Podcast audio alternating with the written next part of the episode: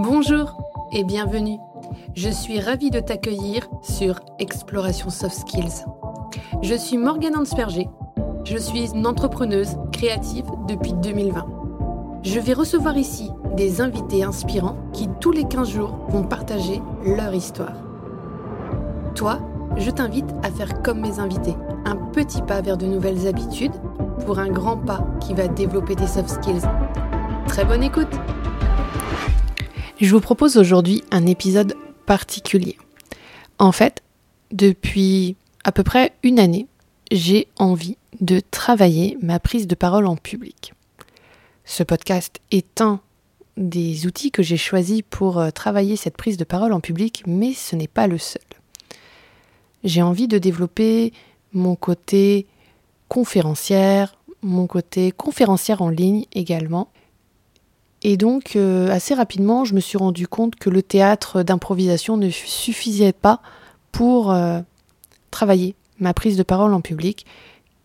D'ailleurs, en théâtre d'improvisation, moi, je préfère principalement ne pas parler. J'aime beaucoup jouer en silence ou faire des gestes, faire des choses qui ne sont pas forcément de l'ordre de la parole parce que je trouve que dans le théâtre d'improvisation, c'est rapidement du blabla en fait. Donc je préfère être euh, efficace dans la parole que je décide de prononcer en théâtre d'improvisation. Donc je suis pas une normalement en théâtre d'impro une grande euh, parleuse. Mais pour la conférence, pour euh, les, interventions à l'oral, les formations, ben, la parole est hyper importante. Donc, depuis plusieurs années, je me challenge. J'ai commencé par essayer de prendre la parole dans des réunions, commencer à exprimer ce que j'avais envie de partager avec les gens, à oser euh, me dévoiler aussi, oser dire ce que j'avais envie en fait lors de réunions ou en famille.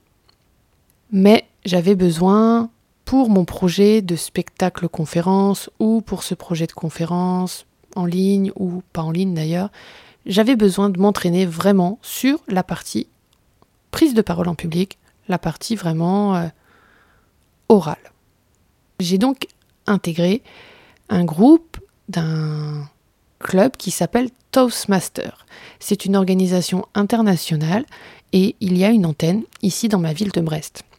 Pendant quasiment une année, j'ai noté dans mon agenda toutes les réunions Toastmaster et arrivé le mercredi, j'avais toujours une bonne, mauvaise excuse pour pas y aller.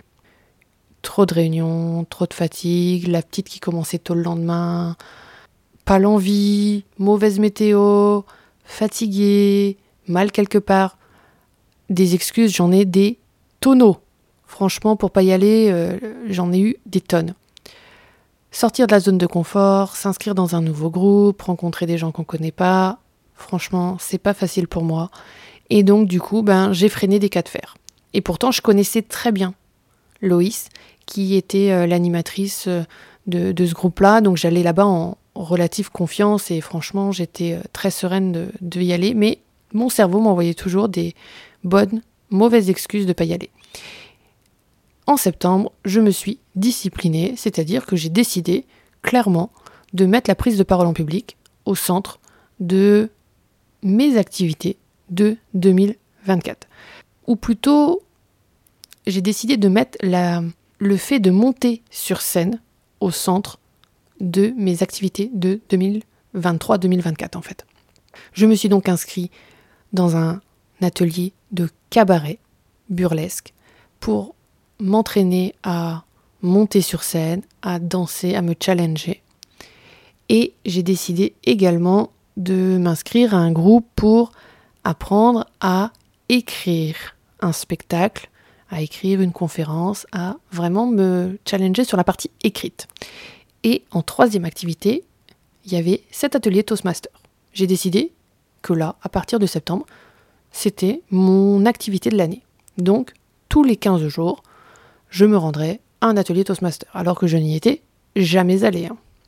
Donc, début d'année, je me présente, j'y vais, et je découvre une euh, manière de participer à un atelier Toastmaster. C'est-à-dire que c'est extrêmement théâtralisé en fait. C'est-à-dire que il y a des tables qui sont mises avec des petits panonceaux qui indiquent le rôle de chacun. Chacun a un petit rôle et même moi qui venais là pour la première fois, j'ai eu mon petit rôle.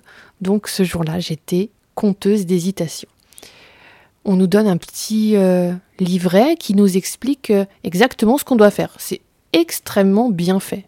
D'ailleurs, toute la méthodologie de la réunion est extrêmement bien faite, extrêmement carrée. Il y a vraiment de quoi laisser place à la prise de parole et au challenge de la prise de parole. Tout ça dans un cadre sécure, bienveillant. J'ai vite compris que les gens qui étaient là étaient là pour nous aider, m'aider à prendre la parole en public et n'étaient pas du tout là pour me juger, me casser ou me faire des réflexions concernant mon nombre de E qui était bien trop important.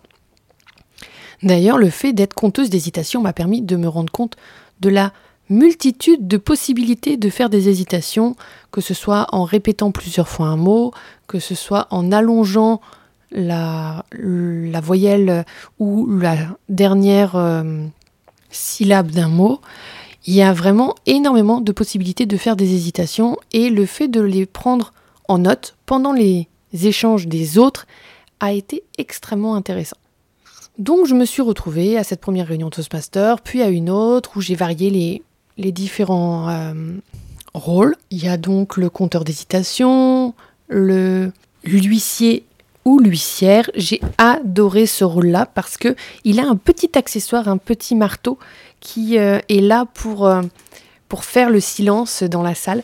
Et donc, eh bien, pendant que tout le monde est encore en train de, discuter, eh bien, l'huissier tapote son euh, avec son petit marteau et donc demande le silence et commence son discours en énonçant les règles et fait le cadre un petit peu de, de la séance. C'est aussi l'huissier qui se promène euh, autour des tables pour collecter les feedbacks de tout le monde et ça j'ai vraiment trouvé ça très intéressant d'être obligé de se lever, de prendre place, de prendre de l'espace, même si moi à ce moment-là j'étais pas du tout encore en position de faire un discours les premiers ateliers où je suis allée, j'étais vraiment en tant qu'observatrice et c'était très bien comme ça. Ensuite, il y a le rôle du grammairien qui là va s'occuper plutôt de la syntaxe, des choses qui sont euh, de l'ordre du vocabulaire et qui va donner un mot de la soirée. Chaque fois qu'on entendra ce mot-là, on va taper sur la table et il va compter du coup le nombre de fois où ce mot a été euh, dit. Ensuite, on a le Toastmaster du soir, qui est l'animateur de la soirée, qui est celui qui a préparé un petit peu la soirée et qui est là aussi pour euh, faire avancer les choses. Il y a le chronométreur parce que le temps, c'est important. Respecter le temps pour un discours, ça permet de capter l'attention de son public, d'aller à l'essentiel. Et donc, il est là avec ses petits panneaux de couleurs pour indiquer le temps de chaque euh, intervention. Ensuite, il y a le Topic Master ou euh, Topic Master Re qui est là pour la deuxième partie de l'atelier qui est les improvisations. Donc ça aussi c'est un rôle que j'ai pris ensuite plus tard dans les autres ateliers où j'étais. Je veux en venir où depuis que je parle de Toastmaster, c'est que aujourd'hui je suis allée à un atelier Toastmaster et j'ai proposé quelque chose un petit peu différent, c'est-à-dire que j'ai réalisé un discours. Mais ce discours, je l'ai enregistré. C'est-à-dire que pendant que je faisais mon discours, j'étais assise derrière une table et j'ai allumé mon micro. Et donc c'est ça que je voulais partager avec vous aujourd'hui.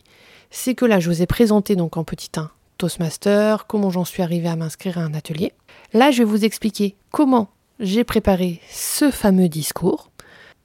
Ensuite, je vais vous laisser avec le discours tel qu'il a été réalisé ce soir-là. Je ne ferai pas de montage sur cette partie de l'enregistrement. Je vais juste vous épargner euh, quelques bruits de bouche, mais c'est absolument la seule montage que je vais faire pour que vous puissiez juger de, des espaces, des silences, parce qu'en plus vous allez vous rendre compte que c'était le thème. Et ensuite, une fois que vous aurez entendu donc les 6 minutes de discours, eh bien je reprendrai le micro pour vous expliquer les feedbacks que j'ai reçus suite à cette intervention et mon analyse de cette prise de parole. L'idée de cet épisode est de vous montrer comment est-ce qu'on en vient à prendre la parole en public, comment on se prépare à la prise de parole en public et comment est-ce qu'on analyse sa prestation, sa prise de parole en public. C'est très ambitieux, mais je pense qu'on va y arriver ensemble.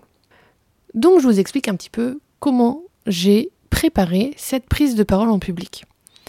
Il faut savoir que moi, je suis une fille du mot-clé, je fais du mind mapping, et donc rédiger ma prise de parole, c'était absolument pas envisageable.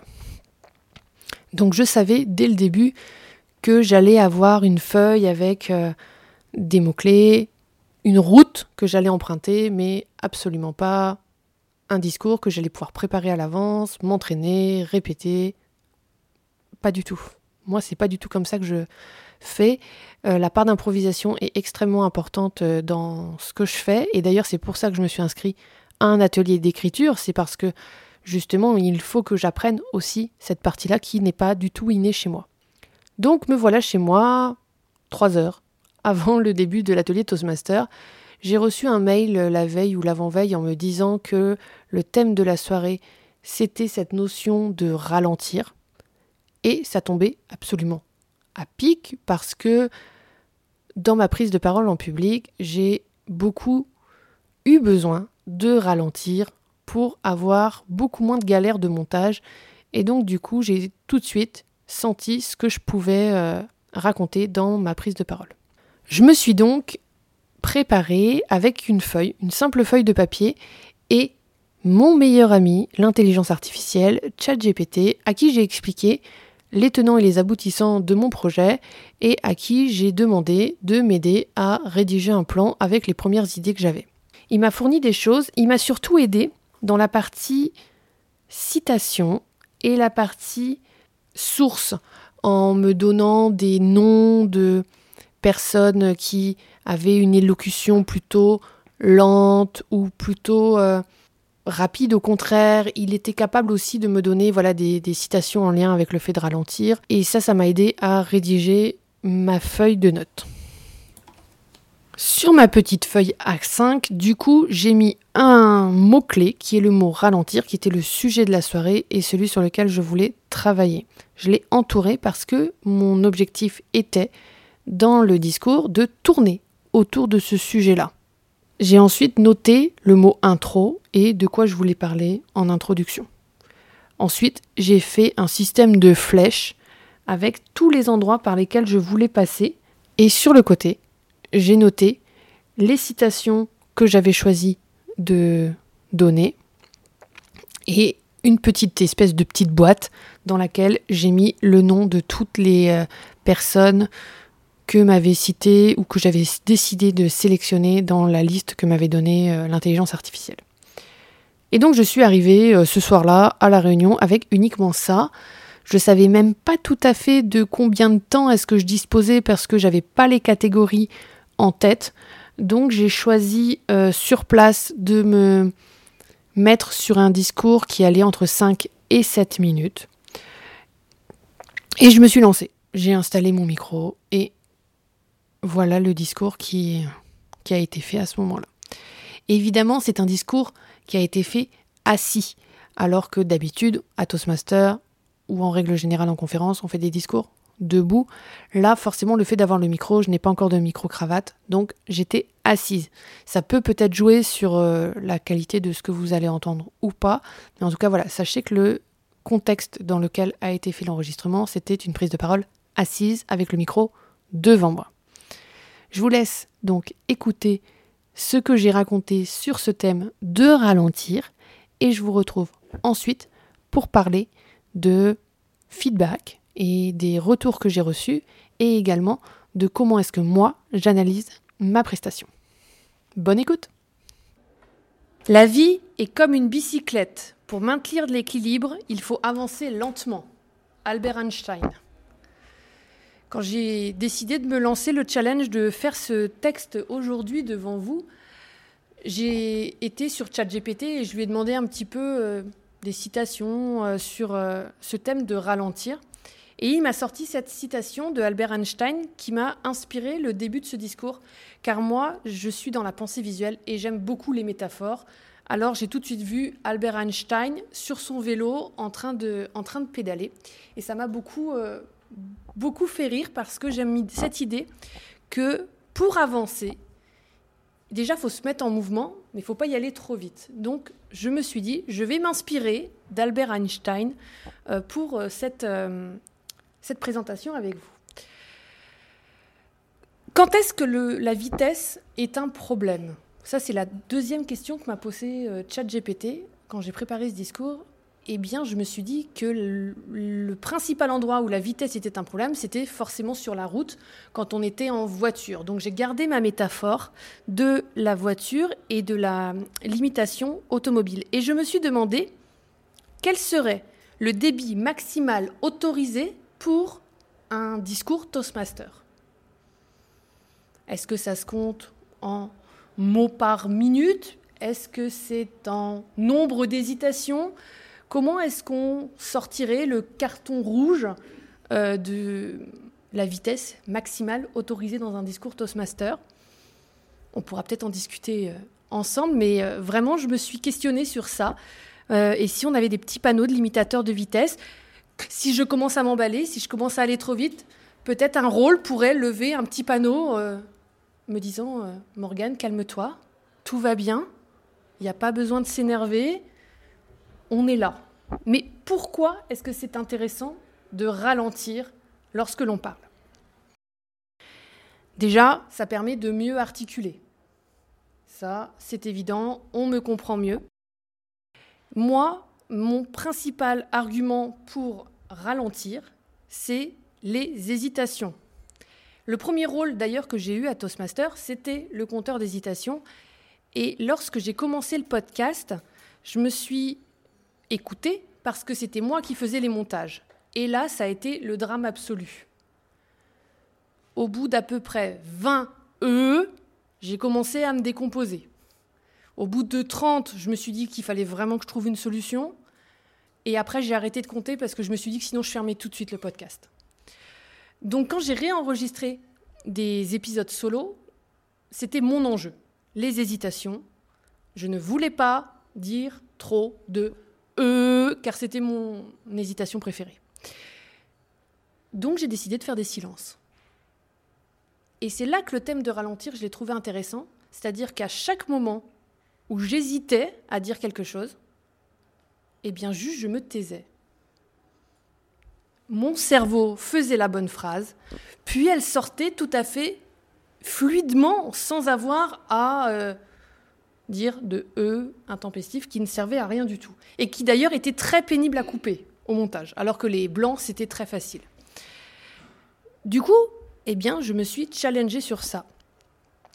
Pour quelle autre raison est-ce que c'est intéressant de ralentir lorsque l'on fait une prise de parole en public? C'est pour laisser l'auditeur suivre, comprendre, imprégner ce qu'on est en train de dire. Car moi, dans ma tête, ça va déjà assez vite, mais je me dis que si ça sort à cette vitesse-là, vous, ça va vraiment faire mal au crâne, en fait, clairement. Donc, ralentissement. Ensuite, ralentir permet de regarder son auditoire, de prendre la température de savoir si je vous ai perdu ou si au contraire, eh bien, vous êtes intéressé, accroché, si ça vous plaît, et donc d'ajuster où j'en suis dans mon discours. Ça permet d'être clair. Et ça permet aussi d'insister sur les mots-clés. Et ça, le mot-clé, moi, c'est un peu mon dada. Parce que donc, je fais du mind mapping, et le mind mapping, c'est en mots-clés. Donc, moi, j'ai plus de mal à parler longtemps. Faire des, des synthèses courtes, je sais très très bien faire. Mais développer, structurer une idée, c'est plus compliqué pour moi. Donc l'idée de prendre des pauses, de avancer tranquillement dans mon, chemin que je me suis créé sur le papier, eh bien, me permet d'avancer sereinement. J'aime bien donner des petites astuces quand je, quand je fais des prises de parole en public. Eh bien, je vais vous proposer de vous aussi ralentir. Et pour ça, je vais vous proposer déjà de décroiser les jambes et de poser les deux pieds au sol. Parce que rien que ça, ça va vous aider à vous ancrer. Parce que quand on est sur son vélo, on a toujours un pied devant l'autre. si vous avez les deux pieds à l'arrêt, vous allez avoir moins tendance à avancer, forcément. Donc je vous invite à ancrer vos deux pieds dans le sol et à respirer. Ça peut paraître bête, mais c'est quand même la première chose qu'on a fait en venant sur Terre, et ce sera la dernière chose qu'on fera également. C'est sur ceci que je vais arrêter cette discussion en vous disant que je me suis pas seulement inspirée d'Albert Einstein, j'ai aussi listé quelques autres personnes qui pourraient vous inspirer, comme Morgan Freeman, qui avait une voix calme et mesurée, Barack Obama, Angela Merkel, qui était calme et réfléchie, d'après toujours ChatGPT. Je vous souhaite une très belle réunion. Merci de m'avoir écouté. Je vais maintenant vous expliquer comment est-ce qu'on fait un feedback à Toastmaster? On utilise dans mon club Toastmaster la technique du feedback sandwich. C'est-à-dire que sur un petit bout de papier de la taille d'un post-it à peu près, on va écrire tout d'abord un feedback positif, quelque chose qu'on a apprécié, quelque chose qu'on a trouvé hyper intéressant, vraiment quelque chose de très bien dans le discours.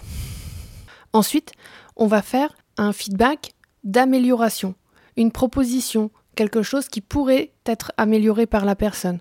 Parler plus lentement, faire moins de gestes parasites, regarder plus l'auditoire. Et enfin, un feedback à nouveau positif pour terminer et encourager la personne. À l'issue de ça, l'huissier va récupérer tous les petits feedbacks et les donnera à la personne qui a fait le discours. En parallèle de ça, un évaluateur va analyser le discours. C'est-à-dire que pendant que j'ai réalisé le discours que vous venez d'entendre, un des participants était chargé de prendre des notes et de me faire ensuite un retour sur cette prise de parole. Donc je vais déjà vous faire le retour de cette personne qui euh, déjà était ravie de m'entendre car c'était la première fois qu'elle m'a rencontré et m'entendait parler. On m'a dit que le démarrage de mon discours était vraiment rapide, mais qu'ensuite c'était pour euh, ensuite ralentir et justement impacter plus dans le sens où euh, bah, c'était le thème justement de ralentir. Donc du coup, il disait que c'était assez bien amené dans ce sens-là, mais je pense également que euh, le début de ce discours était trop rapide, donc ce feedback était complètement justifié. Il a beaucoup aimé l'idée du panneau et trouve que ce serait peut-être quelque chose vraiment à réfléchir à Toastmaster, que ce serait un petit rôle qui pourrait être très intéressant pour ralentir ou accélérer ou encourager euh, le, la personne pendant le discours. Ensuite, j'ai eu des retours concernant le fait que mon astuce de la pause au lieu de l'hésitation était très intéressante. On m'a reproché par contre en feedback négatif les anglicismes comme le mot mind mapping. C'est vrai. Mais au quotidien, c'est le mot que j'utilise et c'est celui qui est le plus juste pour moi car c'est celui qu'a choisi Tony Buzan. Et donc, effectivement, ce feedback-là, c'est pas un feedback que je vais retenir parce que, eh bien, dans ce que je pratique au quotidien, les anglicismes, eh bien, il y en a, euh, que ce soit soft skills, mastermind ou mind mapping. Malheureusement, le mot anglais est beaucoup plus clair et à la fois beaucoup plus précis et juste que sa traduction française. Donc, dans ces cas-là, je garde mon mot anglais. Les feedbacks que j'ai eus sinon, c'était belle élocution, impression de fluidité, on m'encourage à persévérer, on me dit que c'est assez bien construit, que le discours commence doucement puis a un crescendo très fort, que le discours est bien structuré. On me pointe le débit rapide au début. On me dit que le discours est vivant, que c'est bien clair, que euh, on m'encourage en tout cas, que le vocabulaire était bien choisi aussi. On me propose en amélioration de plus euh, interagir avec les gens de, de l'assemblée, plus les regarder encore plus et plus euh, vraiment me baser sur, sur, ce qu'ils, sur leur réaction pour adapter mon discours. On me souligne mon introduction intéressante avec la citation et la métaphore. On souligne que je regarde bien l'ensemble de l'auditoire et que je fais des pauses régulières. Voilà pour les retours que j'ai eus. J'ai eu aussi des retours bah, voilà, concernant plus globalement ma prise de parole et j'en suis absolument ravie. Ce que j'aimerais maintenant, c'est que vous aussi, vous vous essayiez à cet exercice de, du feedback en sandwich et que peut-être dans les commentaires ou si vous voulez m'envoyer un message privé, bien sûr, sur morgan.facilitation.gmail.com, vous puissiez me faire un retour sur ces six minutes que vous avez écoutées et vous essayez à cet exercice, donc du feedback, un élément positif, quelque chose que vous avez apprécié, que vous avez noté, que vous voulez modéliser pour votre propre prise de parole en public. Ensuite, un élément que je pourrais améliorer, quelque chose que vous avez repéré, qui pourrait être euh, une source de fluidité ou une source d'impact supplémentaire dans mon discours. Et enfin, à nouveau, un feedback positif et ce que cela vous inspire et ce que vous avez envie de faire avec ça. Donc ça, ça m'intéresse énormément d'avoir votre retour là-dessus. Maintenant, je vais vous faire mon propre retour parce qu'on est bien souvent beaucoup plus cruel et difficile avec sa propre analyse. Et c'est là aussi qu'on s'améliore, avec les deux. C'est-à-dire qu'il faut prendre compte des feedbacks des, des gens qui vous ont écouté, c'est très important. Faire le tri, comme je vous disais, il y a des choses que je vais garder dans les feedbacks, des choses que je ne vais pas garder, mais aussi euh, pointer ce que vous aviez à améliorer et ce qui va être euh, important de corriger pour les fois suivantes. Me concernant, je dois absolument réduire mon débit au démarrage car c'est un problème qui se présente de nombreuses fois, que ce soit dans le podcast ou dans cet audio-là. Donc je dois commencer par ralentir et donc peut-être euh, parler un petit peu avant, quand c'est pas dans le discours, pour déjà poser la voix, poser le calme et ensuite attaquer le discours. J'aime beaucoup, euh, en positif, j'aime beaucoup créer des ruptures dans mes audios, créer des silences un petit peu inattendus. Ça fait réagir, ça fait tenir l'attention de l'auditeur aussi. Et ça, c'est quelque chose que je veux continuer à garder et continuer à améliorer et à le faire vraiment en conscience.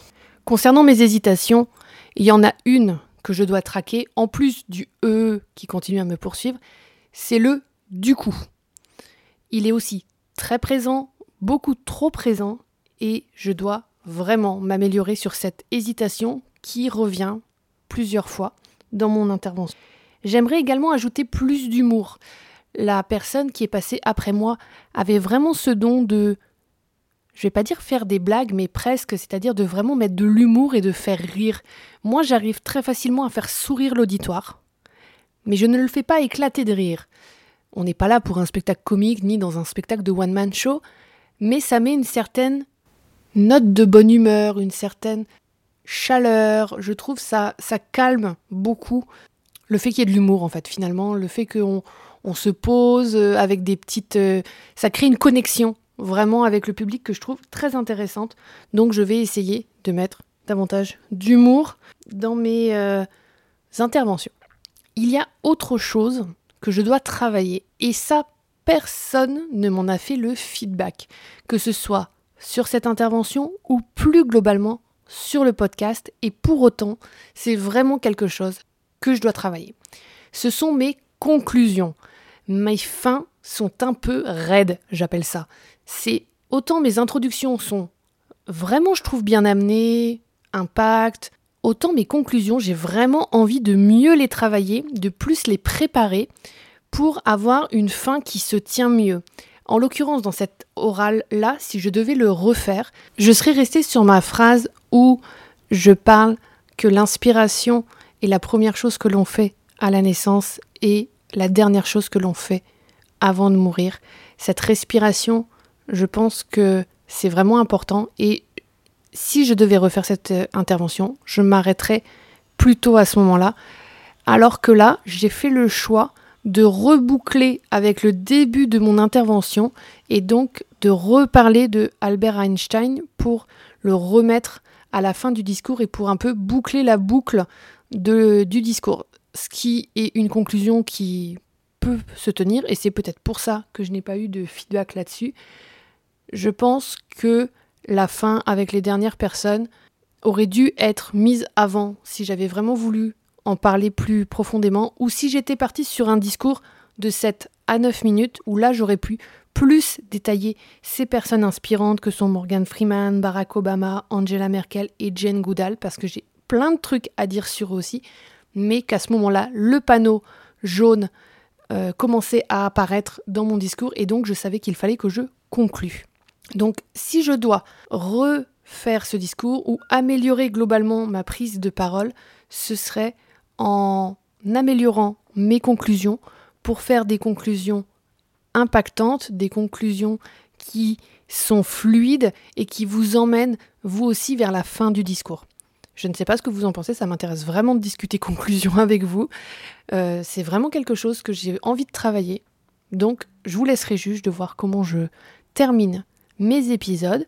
En tout cas, s'il faut conclure, je dirais que je suis ravie d'avoir partagé ce moment avec vous. C'est une nouvelle façon que j'expérimente là de faire des épisodes en plusieurs temps, c'est-à-dire vraiment d'enregistrer un moment à un instant T, puis de venir ensuite faire une voix euh, off avant ou après, voire avant et après. C'est un format que j'ai envie de prolonger. Donc vous aurez d'autres épisodes comme ça car je suis déjà en train de vous préparer d'autres épisodes où je suis justement en train de vous présenter des choses qui vont sur une durée de plusieurs mois, ce qui me permet de vous faire un état des lieux mois par mois, mais qui ne seront diffusés qu'à la fin de l'intervention. Donc voilà, je suis très curieuse de savoir ce que vous pensez de cette version d'épisode. Également, très intéressée de savoir si vous participez également à des ateliers Toastmaster quelque part en France ou dans le monde. Est-ce que vous avez déjà entendu parler d'ateliers de cette association? Est-ce que ça vous a donné envie de participer à un atelier Toastmaster? En tout cas, moi, je suis absolument ravie du groupe que nous avons sur Brest. Je les remercie chaleureusement d'avoir accepté de jouer le jeu de cet épisode et d'avoir euh, contribué à la création de ce moment que je partage aujourd'hui avec vous tous.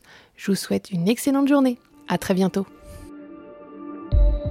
Je te remercie d'avoir écouté cet épisode. On se retrouve dans 15 jours. Si cet épisode t'a plu, je serai ravie de lire ton commentaire et de voir ton like. Toi aussi, tu peux faire rayonner les soft skills en partageant cet épisode. Et pour continuer à les explorer, tu peux t'abonner à cette chaîne ou me retrouver sur tous mes réseaux sociaux sous le nom Morgane Ansperger ou Morgane Facilitation. Je te souhaite une très belle journée. À très vite!